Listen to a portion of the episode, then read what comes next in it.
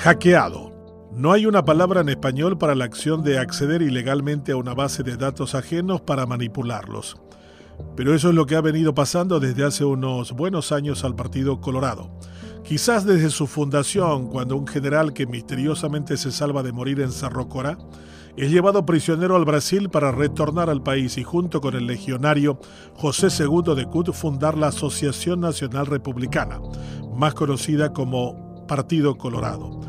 Tal vez el primer hackeo haya sido colocar el ARN mensajero del Brasil, que en vez de evitar el virus terminó por darle oportunidad a varios hackers, de afuera y adentro, a desnaturalizarlo por completo, incluso de sus premisas básicas de partido político conservador en lo social y liberal en lo económico, como su inspirador, el Partido Republicano de los Estados Unidos, de donde incluso presta su adjetivo denominacional.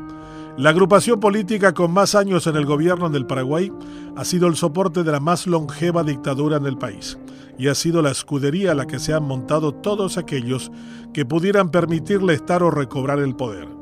Ha sido noticia esta semana porque su sistema de datos, según dicen desde adentro, ha sido hackeado para colocar miles de ciudadanos como afiliados sin haber consentido estos jamás su ingreso a dicho partido. De nuevo, los hackers le han jugado una mala pasada o descrito en mejor forma su naturaleza.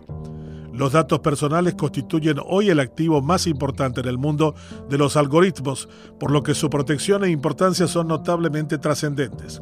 Lo primero que debe analizarse es cómo y quiénes ingresan al sistema del padrón colorado para colocar con tal precisión los datos personales de miles para hacerlos afiliados.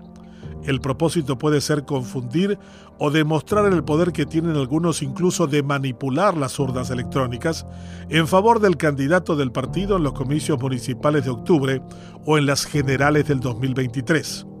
Ya desde el mismo Tribunal Electoral se dio el caso de que un funcionario de rango inferior podía alterar los resultados a favor de quien pudiera pagar por el delito. Esta es una severa llamada de atención contra un sistema que puede tener un impacto sin precedentes en la democracia formal. No solo parece ser necesario el trato APU-A, sino también el hackeo barete, que puede ser fundamental en la distorsión de los resultados. Las explicaciones formales desde la conducción colorada de otro hacker como Aliana no suenan para nada convincentes. Ya tenemos una democracia que no funciona en el dogma. Y ahora pareciera que los procedimientos formales se prestan a la manipulación y al fraude. Lo que pasó puede servir también para desalentar a los nuevos votantes que en pandemia han tomado una mayor conciencia del valor de sus votos, pero que todavía no parecen estar dispuestos a dar la lucha por corregir los grandes problemas del sistema democrático paraguayo. Una fórmula exitosa puede ser mostrarles que sus intenciones de cambiar eh, pueden terminar en la nada con hackers dispuestos a desmoralizarlos, desalentarlos y desmotivarlos. El fraude o la posibilidad de llevarlo adelante es probablemente el método más efectivo para hacer que los votos sean de los mismos de siempre y que sus resultados por lo tanto iguales. Los partidos políticos deben pedir una auditoría completa de la base de datos de todos, del Padrón Nacional del Departamento de Investigaciones, de los vacunados por COVID y de otras fuentes públicas, y al mismo tiempo perseguir a los que comercializan los datos sin pudor ni sanción algunas.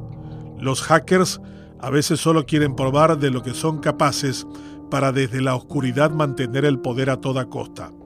Lo que aconteció en la ANR no es una cuestión nueva, es histórica y ha funcionado de forma eficiente sin desactivarlo, puede terminar siendo el gran elector en los próximos comicios.